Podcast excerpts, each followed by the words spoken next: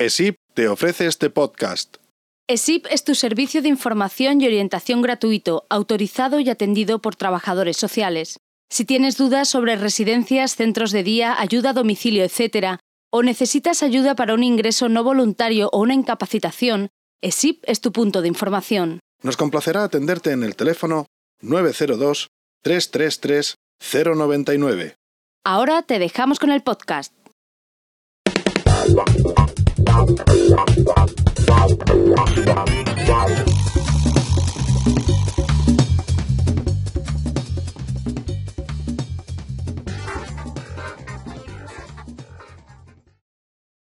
Hola, muy buenas a todos los ciudadanos que nos estáis viendo. Bienvenidos a un nuevo paseo por la ciudad del Mayor.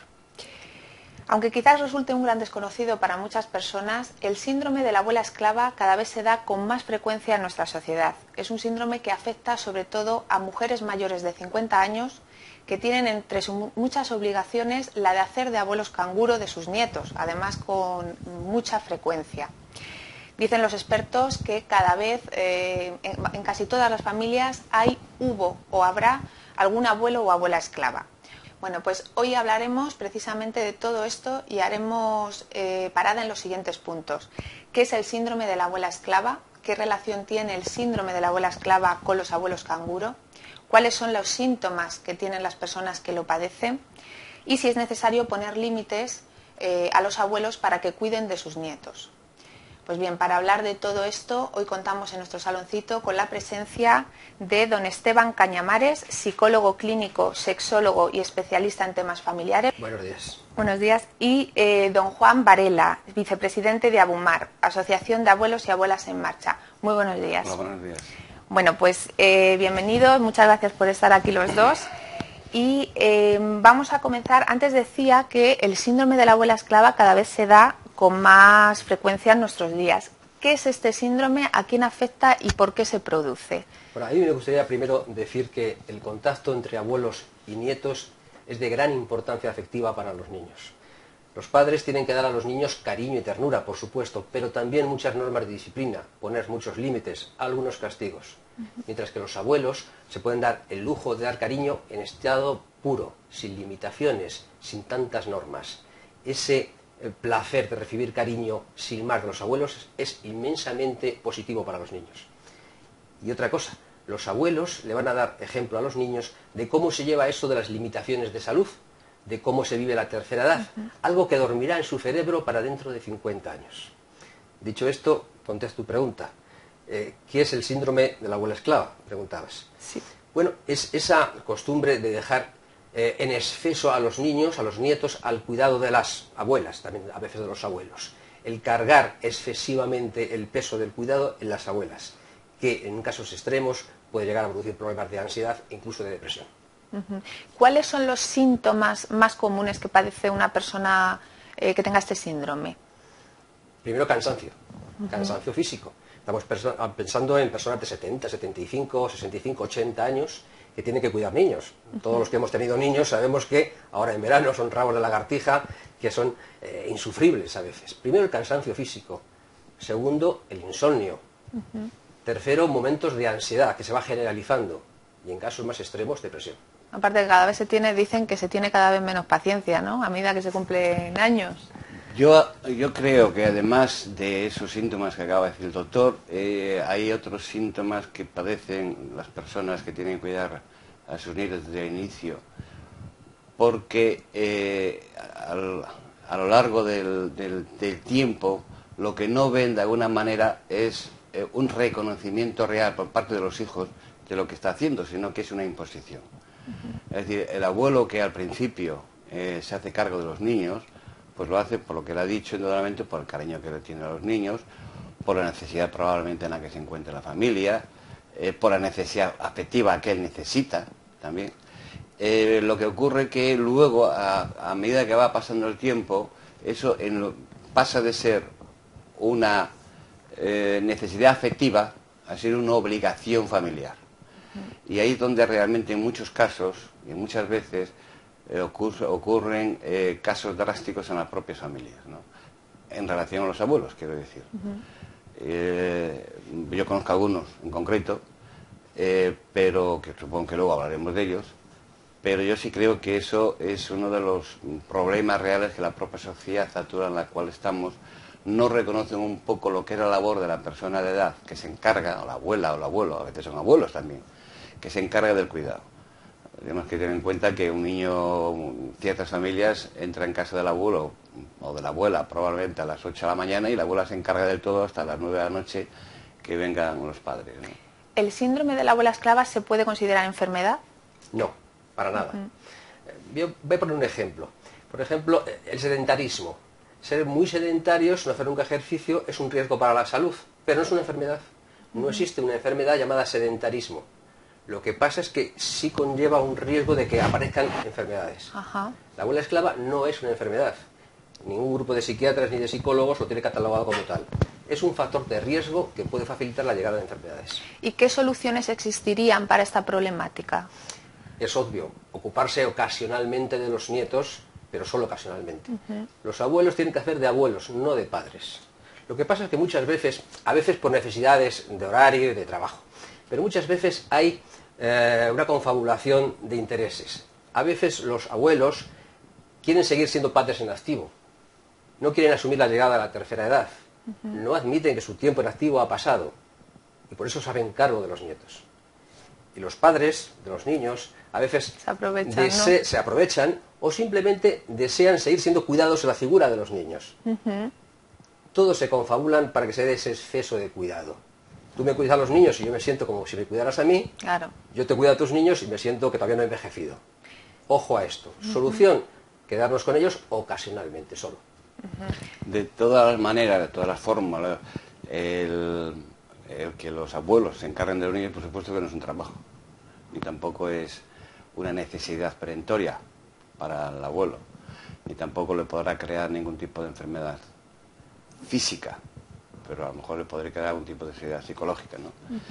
Y por otro lado, eh, es la manera y las formas. Es decir, yo puedo hacerme cargo de mi nieto todos los días, porque me apetece. Eh, pero cuando eso se convierte en una imposición y entran en juego mm, valores afectivos de la propia familia en sí, porque los padres no pueden, o por los motivos que sean, la abuela, más que el abuelo, normalmente, eh, se, se involucra en el tema y saca tiempo de ella para poder atender esa necesidad. Pero, ojo, porque dos no bailan si uno no quiere. Y salvo en algunos casos que las circunstancias que obligan, ¿eh? Eh, muchas veces la abuela asume tanto a carga con los nietos porque en el fondo quiere seguir siendo esa adulta relativamente joven que fue en su día. No quiere asumir el paso del tiempo. Insisto, dos no bailan si uno no quiere. O sea que está muy relacionado el tema también de los abuelos canguros, los que no ponen límites a ese cuidado pueden generar, generar, me imagino, este síndrome, ¿no? Claro, quedarse con los nietos ocasionalmente es magnífico. Para los nietos porque reciben cariño en estado puro. Para los padres de los niños porque descansan. Y para los abuelos porque es para ellos un gozo. El problema está en la cantidad. Cuando se hace de una forma compulsiva, ahí puede empezar el problema. Bueno, pues sí no, no, vamos a ver. Yo mm, difiero un poco en ese aspecto por decirte manera. Vamos a ver. Conozco un caso en concreto que el abuelo eh, se jubiló y por lo tanto mm, en la trayectoria de su vida a partir de entonces él mismo marcó tenía un nieto jovencito un niño y entonces se le llevaba al fútbol en fin él se encargaba de todo un poco y lo hacía a gusto nadie se lo imponía lo hacía él porque le apetecía eh, conozco un caso de una abuela que al principio hizo lo mismo, es decir, que no era una persona que necesitase, necesita el afecto, por supuesto, de la familia, pero desde el principio, con ayuda de, apoyar a los, a los hijos, a la hija en concreto, pues ella vivía en Madrid y ella, la hija vivía fuera de Madrid. Y la abuela iba todos los días al pueblo de donde estaba la hija a recoger al niño al colegio, lo llevaba a casa, le daba de cenar, lo lavaba, etcétera, etcétera, y cuando acababa volvía. Bien, al principio pues lo, hizo, lo hacía con gusto, como es obvio natural. Cualquier persona apoya a otra eh, cuando, se, cuando necesita, mucho más a un hijo, por supuesto, y al nieto. Pero necesitaba vivir. Y por lo tanto llegó un momento en que le dijo a la hija un día que no podía ir. Claro, todos los días no podía ir. Y entonces eso creó malas caras. Cuando la segunda vez que se lo dijo, la hija lo que hizo, lo que fue, dijo, pues que no volviera más. Sí, que encima se enfadó. Que no vuelva más. Bueno, de todas maneras, de esos temas luego vamos a hablar, Ah, vale. porque nuestros ciudadanos han mandado algunas consultas Ah, vale, vale, y hablaremos largo y tendido. Vale. Bueno, pues eh, precisamente nuestro compañero Alex ha salido a la calle para preguntar a los ciudadanos si conocen lo que es el síndrome de la abuela esclava y la relación que tiene este síndrome con los abuelos canguro, con el hecho de no poner límites al cuidado de los nietos. Vamos a ver qué le han contestado a Alex.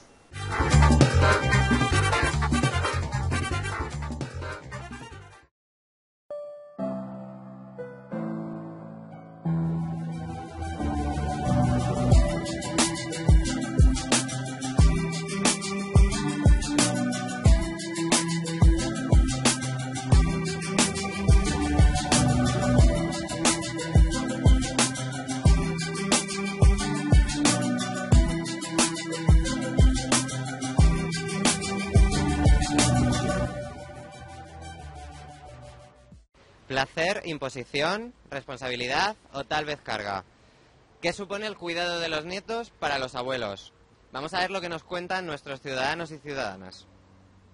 Si es un placer mientras que no molestes.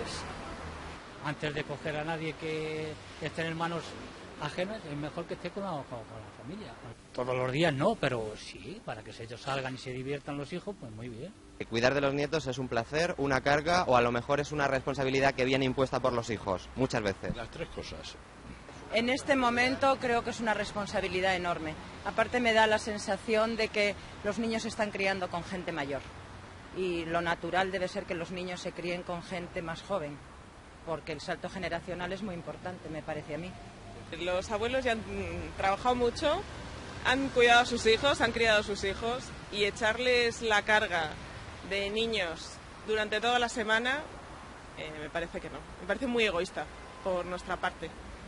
¿Conoce lo que llaman el síndrome de la abuela esclava? ¿Ha oído hablar de él? Mm, eh, bueno, ligeramente, tampoco, no sé, me imagino que las haya cuando la situación económica no es buena, los hijos tienen problemas y encima hay que andar cuidando de nietos, por muchas alegrías que den los niños, sí puede que sea un problema para la gente mayor.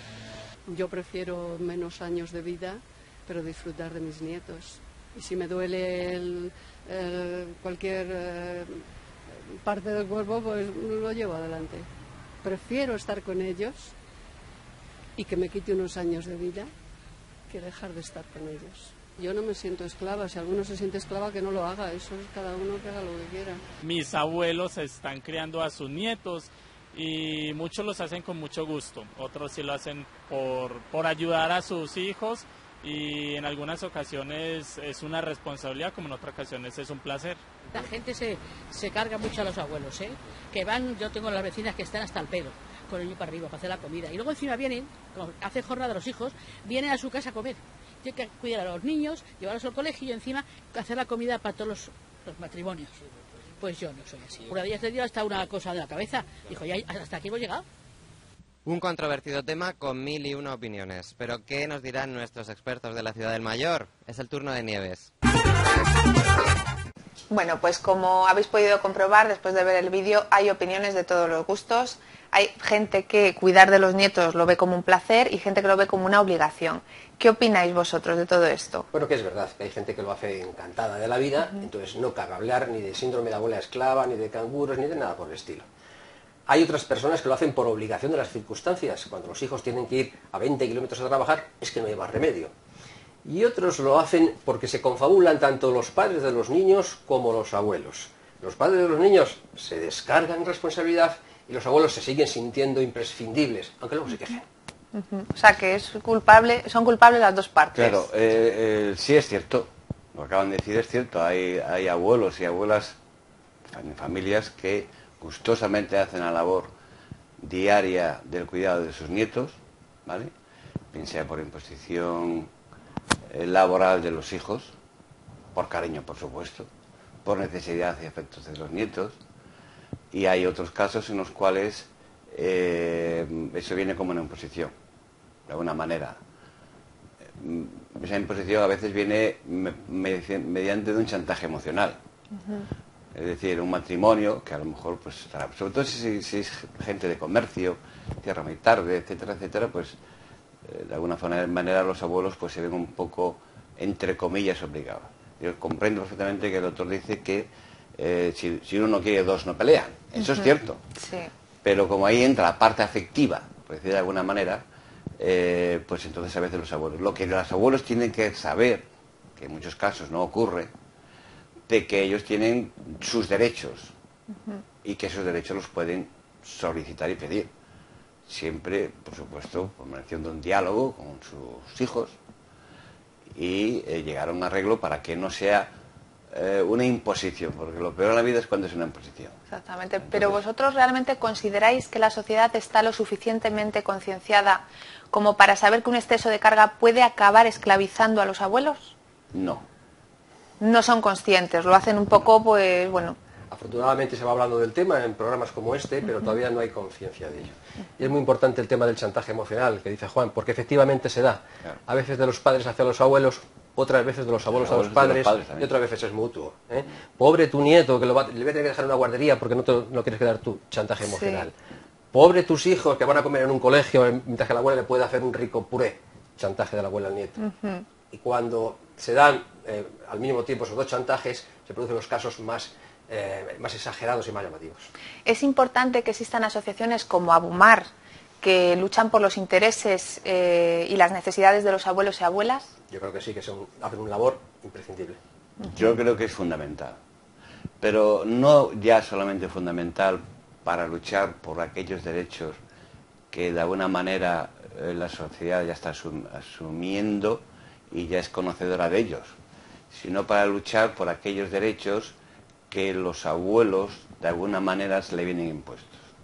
Como comentaba la Asociación Abumar en el año 2002, creo recordar, eh, consiguió que se aprobase una ley en el Congreso mediante la cual eh, los abuelos tienen los mismos derechos de ver a sus nietos en casos muy concretos, como es sobrenatural, como puede ser un divorcio de una familia, como puede ser, en fin, algún tipo de rencillas internas, etcétera, etcétera, a ver a sus nietos los mismos derechos que puede tener en los casos de un separado. El padre tiene derecho a ver a sus hijos, a sus nietos, a sus hijos, perdón, y los abuelos tienen derecho a ver a sus nietos. Y en algunos otros casos más también ocurre lo mismo. Entonces yo creo que sí que es fundamental que esas asociaciones que existen, eh, dependiendo de los, derechos de los mayores, son fundamentales para que en alguna manera se vean apoyados ellos para poder reivindicar sus derechos. Yo os felicito por empujar esa ley, por proponer esa ley, porque se protegen los derechos de los abuelos y también la de los nietos. No olvidemos, insisto, aunque me ponga muy pesado, es que los niños se benefician psicológicamente muchísimo del contacto con los abuelos. Me parece que es una ley muy justa y digna de aplauso. De todas maneras, hay muchos abuelos y abuelas eh, que cuidan de manera habitual de los nietos y que no tienen el valor eh, de decirle y de poner límites a los hijos para decirles que ellos no deberían de ser los cuidadores habituales de los niños. ¿Qué le podríamos decir a esos abuelos o cómo podrían, podríamos ayudarles? Pues que por cariño les tienen que poner límites.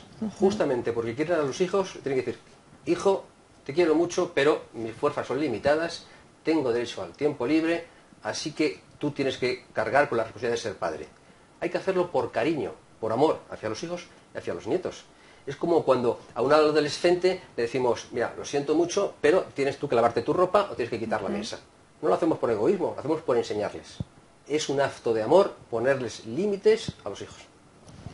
Eh, estoy completamente de acuerdo. ¿eh? Eh, es necesario además eso. Lo que sí es cierto que muchas veces pues los abuelos pues no, no yo creo que el problema grave es que no saben reivindicar sus derechos. Es decir, un, un, abuelo o una abuela no es un ente amorfo que se sienta en un sofá como un robot y ahí se queda parado. Es un ser vivo tiene sus gustos, tiene sus competencias, tiene sus deseos, tiene y, por lo tanto como tal los quiere desarrollar. Lo que pasa es que volvemos a la primera parte que estamos hablando, que juega mucho lo que es la parte emocional del tema, pero tiene que revelarse, que es lo que dice el doctor, yo estoy completamente de acuerdo con él, revelarse en el buen sentido de la palabra, es decir, no pelearse, sino dialogar, para que eso no ocurra y para que sea un conjunto de dos grupos eh, los padres y los abuelos, que están, los dos están motivados en conseguir una mejor educación para sus propios nietos, hijos, tanto emocional como educativa. Esa es su función, pero no tiene por qué cargar todo sobre uno o sobre el otro. Es decir, yo pongo el dinero, por poner el ejemplo, que hay casos que también lo ponen el abuelo, pero bueno, pongo el dinero y tú pones la parte laboral. No, tiene que ser una unión conjunta y repartirse el trabajo, porque además los niños lo necesitan. Estoy completamente de acuerdo con el doctor, lo necesitan, porque si el que le impone siempre la labor de levantar la mesa es la abuela, es la mala siempre, y el padre pues se limpia las manos, no. Es una labor conjunta entre ambas partes que están sacando adelante una nueva generación, y así lo tienen que ver, lo tienen que... Hemos analizado lo que es el síndrome de la abuela esclava y lo hemos relacionado con eh, los abuelos canguro y ahora me gustaría continuar hablando de este asunto, especialmente de lo que supone en términos económicos y sociales la labor que ejercen los abuelos en el cuidado de los nietos. Bueno, pues eh, yo creo, mm, no lo sé, pero puede ser que la crisis económica haya acentuado la aparición de abuelos canguro, porque lo que no cabe duda es que esto mm, mejora la economía familiar y bueno, pues los padres mm, ahorran en guarderías, en niñeras. ¿Puede ser? Bueno, sí. La crisis es algo que existe de ahora y de siempre. Lo que pasa es que eso es un arma de doble filo. ¿eh? porque es un hambre de doble filo. Hay casos concretos, vuelvo a repetir, sobre todo en el tema. Hay un estudio hecho de, eh, realmente por inserso, en el cual hay unos porcentajes en los cuales te dicen más o menos eh, qué porcentaje de abuelos y abuelas son esclavas, en fin, un sinfín de cosas más. Pero es un hambre de doble filo, es decir, eh, el padre y la madre trabajan, ¿vale? y los abuelos entonces tienen que suplir porque si no suplen el padre y la madre no trabajan, no, no lo hacen. Es cierto que la labor fundamental que en este momento en muchos casos los, padres tienen que coger trabajos a lo mejor que están fuera eh, de los horarios normales. Eh, no existe una ley mm, realmente en este país en la cual eh, apoye también, y eso es cierto, a los propios padres para que puedan tener un tiempo más de comunicación con sus propios hijos. Pero mm, aprovechando esta misma situación, en muchos casos, eh, las propias familias se aprovechan del propio abuelo en sí. Es decir, eh, hay casos concretos que, que, el niño entra en casa de la abuela a las 8 de la mañana, en pañales todavía, con los ojos sin haberse lavado, y sale de la casa de la abuela a las 10 de la noche, porque los padres vienen. Entonces, todas esas cosas las tienen que conjuntar. Entonces sí, la crisis afecta, pero si la crisis la afecta, pues entonces con permiso del gobierno, que de una vez por todas que le pague a los abuelos también un sueldo. ¿Tienen pues derecho él? Desde luego. hace una función eh, social impresionante, porque si ellos no se encargan de sus nietos, pues entonces van al parque a jugar a las bolas. Sí. Oye, pues eh, mira, según el informe Doble Dependencia, Abuelos que cuidan nietos en España de la Universidad Complutense de Madrid, los mayores europeos ejercen de abuelos canguro durante cinco horas al día. Los eh, abuelos canguro de aquí, aquí en España lo hacen durante siete horas, pero curiosamente aquí parece que hay menos abuelos canguro que en el resto de países europeos. Yo no sé a vosotros, pero a mí me resulta un poco curioso, más que nada porque los, las jornadas laborales aquí en España son más largas que en el resto de, países, en la mayoría de los países europeos. No sé qué os parece este dato. A mí también me sorprende, parece una cierta contradicción. Siempre les decimos que la cultura latina, mediterránea, la familia tiene como más importancia que en los países nórdicos. Parecen resultados contradictorios. De todas formas, yo preferiría quedarme con los nietos más días pero menos horas que no pocos días pero muchas horas, porque el cuerpo descansa más. Muy bien. No, lo que pasa es que probablemente lo que tú acabas de decir, que en Europa eh, son cinco horas y en España son siete, en fin, lo que se me puede ocurrir en este momento, porque ese estudio no lo conozco, lo tengo que reconocer, es quizás porque eh, los niños van a, normalmente los abuelos hacen carga, cargo de los niños, entre comillas, a partir del momento en que salen del colegio, por ejemplo, ¿no? Si comen en el colegio, si no, antes porque comen en casa de la abuela y ahí tiene las siete horas que es lo que el padre necesita, mientras que por la mañana pues lo mejor el padre se lo acerca al colegio, lo que sea. De todas formas, eh, eh, España y el Mediterráneo en concreto siempre ha sido una zona en donde eh, el respeto y el afecto a los abuelos se hacía notar. recuerdo, por ejemplo, en Londres, un país anglosajones, que había muchísimas gentes abandonadas en los parques mayores, ¿no? Y aquí en España, pues no, nunca ocurría eso, ¿no? El, eh, pero en cambio ahora, por, por, razones obvias, pues esto se está empezando a perder un poco. Y eso es, una pena, porque yo creo que la comunicación, si es importante la comunicación entre padre e hijo, tan importante como esa, no digo más, es la entre abuelos y nietos. Porque es una transmisión de, eh, de experiencias. ¿eh? y el nieto siempre lo tendrá en lo, recordará siempre. Es un cariño diferente, ¿no?, al que le puedan dar los padres. totalmente de acuerdo con Juan. Yo creo que se menosprecia la importancia afectiva de los abuelos para los nietos. Yo creo que se aprende mucho con el abuelo, con la abuela. Insisto, se aprende a cómo se lleva eso de las limitaciones físicas, cómo se lleva eso de la cercanía de la muerte. Algo que va a ser guardado en el cerebro del niño para dentro de 50 o 60 años cuando él esté en esa etapa. Eh, el, abuelo y la abuela transmiten más tranquilidad, más reflexión, menos inmediatez. Eh, creo que son una ayuda afectiva y psicológica de, primer orden que se suele menospreciarse. Además, si, recordamos y si vemos, por ejemplo, en programas de televisión de gente famosa, jugadores de fútbol famosos, actores y actrices de cine y teatro, casi siempre o muchas veces, cuando reciben algún premio o cuando hacen algo, eh, de alguna manera se dice es que solo es, por mi abuelo, ¿vale? Sí. Porque el abuelo lo que hace es la función esa, o sea, el padre recrimina, que es su obligación, ¿vale? El abuelo escucha y aconseja, que son dos conceptos distintos. Es decir, si el niño se rompe, rompe un vaso, la madre le recrimina y le dice que así no lo puede hacer porque si no se rompería. Y el abuelo lo que hace, le escucha de alguna forma, razona con él, deja que el niño se eh, explique lo que le está pasando y le va ayudando poco a poco para que vaya, eso se le vaya introduciendo, aprendiendo mentalmente. Son dos funciones distintas, pero son dos funciones complementarias. ¿Existe alguna fórmula secreta o ideal para ejercer de abuelo sin sentirse mm, obligados o agobiado en esa labor?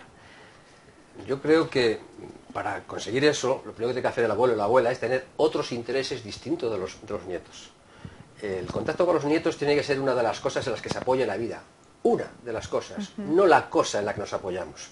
Si tenemos otros intereses, si nos gusta hacer teatro, la política, la religión, si tenemos amigos, contacto con los hermanos, los nietos serán algo también muy importante, pero nunca se convertirán en, eh, en lo importante de la vida.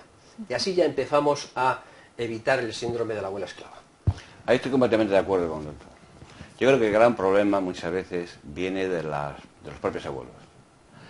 Eh, parece que cuando una persona llega a una edad eh, eh, jubilación, por decir algo, lo único que le la vida es estar con Y empieza una nueva vida, ¿eh? Ahí tienes que, hay pelear. Todos tenemos gustos, todos tenemos cosas que nos gustaría hacer. Todos hemos dejado cosas a lo largo de nuestra vida que no hemos hecho por razones obvias y que en cambio ahora nos podían hacer. Leer, pasear. Uno de los mayores, eh, una de las personas que cruzó el Atlántico a solas es un bilbaíno y lo cruzó con 78 años. Por lo tanto, mm, eh, la gente, los abuelos tienen que darse cuenta que tienen una vida, una continuación de la vida, una nueva faceta de la vida decir, cuando estudias, acabas el rechazo porque estás estudiando, empiezas a trabajar, vas ascendiendo, cambias, etcétera, y cuando llegas a la edad de jubilación tienes cosas nuevas que hacer. Entre ellas, indudablemente, la comunicación más directa con los propios abuelos, incluso con los propios hijos. Que a veces, pues durante la, vida normal no has tenido una comunicación muy fluida con tus propios hijos, y en esa época sí que entonces tú acaparas un poco, puedes escuchar a tus bueno, y ahora ya sí, como siempre, cuando llegamos a este punto del programa, vamos a responder a la pregunta que nos han mandado los ciudadanos a través del correo lcm.mundomayor.com. Comenzamos con el testimonio y la consulta que nos ha enviado Isabel, eh, de 61 años, es de Málaga. Nos comenta en su correo, dice, últimamente estoy pasando por una mala época. Mi madre está enferma y dedico muchas horas al día a su cuidado. Además trabajo durante ocho horas de lunes a viernes y tengo que hacerme cargo de mi casa. Los fines de semana, cuando puedo relajarme, mi hijo trae a mis dos nietos de 3 y 4 años a casa. Estoy extremadamente cansada, apenas tengo apetito y me siento mal solo por el hecho de pensar en decirle a mi hijo que el fin de semana quiero tiempo solo para mí. ¿Qué hago? Está clarísimo. Hablar con el hijo, decirle, mira hijo, tu abuela está enferma, tengo que cuidarla, yo necesito descansar, necesito desenchufar el fin de semana, así que los niños traerlos solamente de forma ocasional. Y es que no solamente se va a hacer un favor a ella, también se lo va a hacer al hijo. Le va a dar un punto de realidad, le va a ayudar a que siga madurando. Va a ser buena madre con ese comentario y buena hija porque va a poder seguir cuidando a su madre. Exactamente. claramente que necesita descansar, sin más. Estoy completamente de acuerdo. Lo que tiene que hacer es hablar, dialogar y expresar sus, sus sentimientos. Aunque sea complicado, aunque sea difícil, pero eso lo tiene que decir. Y si un fin de semana no le apetece porque resulta que no puede, pues simplemente le dice no puedo. Luego también tenemos otro punto de vista eh, de Pedro de 68 años que dice, eh, mi mujer de 61 años aún trabaja durante 8 horas al día. Desde hace unos meses la veo más decaída. Al preguntarle qué le ocurre siempre me dice lo mismo, el trabajo, la casa, los nietos. Nuestros hijos trabajan por la noche y nos han confiado el cuidado de los niños, las obligaciones familiares. Yo como su pareja estoy jubilado. Intento ayudarle en todo lo que pueda, pero no sé si lo hago bien. ¿Cómo puedo contribuir a que mi mujer no se, eh, se, sienta mejor? A mí se me ocurre una cosa muy rápida, y es que este hombre limpia los cacharros. ¿Eh? Dice, la mujer dice, la casa, el trabajo, la casa, no, la casa que la haga el, marido, que está jubilado y puede pasar la aspiradora y frenar los cacharros. Eso no, me se me ocurre lo, primero. Estoy completamente de acuerdo. Pedro se llama, ¿no? Sí. Pedro, Pedro. vamos a ver. Eh, hasta hace muy poquito tiempo, siempre en este país hemos visto que la casa era una labor de la mujer. Y desgraciadamente no le dábamos el valor que del trabajo que realizaba la mujer en casa. Eh, limpiar una casa no tiene ningún problema, el lavar unos cacharros tampoco, hacer una cama tampoco, planchar es muy fácil, poner la lavadora es sencillo. Pues todas esas labores que ahora tú sí puedes hacer, porque tu mujer está trabajando, las haces tú. Con lo cual a ella de alguna manera le estás dando dos cosas. Una, la satisfacción de que su marido lo entiende. Dos, le sacas trabajo. Tres, le queda tiempo para que cuando llegue a casa pueda hablar contigo y mm, contarte los problemas con los que se encuentra y quinto, a partir de ahí, pues entonces si los nietos vienen a tu casa, porque resulta que el fin de semana, etcétera, etcétera, o que ella se encuentra muy agobiado, pues entre todos trata de arreglar el tema. Pero la primera persona que tiene que solucionar el problema eres tú. muy bien, para que le haya quedado claro a nuestro compañero, a nuestro ciudadano Pedro. Bueno, pues eh, casi sin darnos cuenta hemos llegado al final de nuestro paseo de hoy en el que hemos hablado de un tema muy interesante. Hemos explicado lo que es el síndrome de la abuela esclava, y bueno, como habéis podido comprobar, disfrutar de los nietos es uno de los mayores placeres que nos puede ofrecer esta vida y que además solo unos pocos pueden experimentar, los que de verdad son abuelos y abuelas. Pero incluso para el cuidado de los nietos hay que poner límites para evitar que esta muestra de generosidad y amor no se convierta en una obligación que nos puede traer graves consecuencias tanto físicas como mentales. Bueno, muchísimas gracias a los dos por habernos acompañado hoy aquí. Ha sido un placer. Sido un placer. Y bueno, pues eh, a vosotros, queridos ciudadanos, por hoy nada más, les esperamos en el próximo programa y recordad que todos seremos mayores algún día. Muchísimas gracias.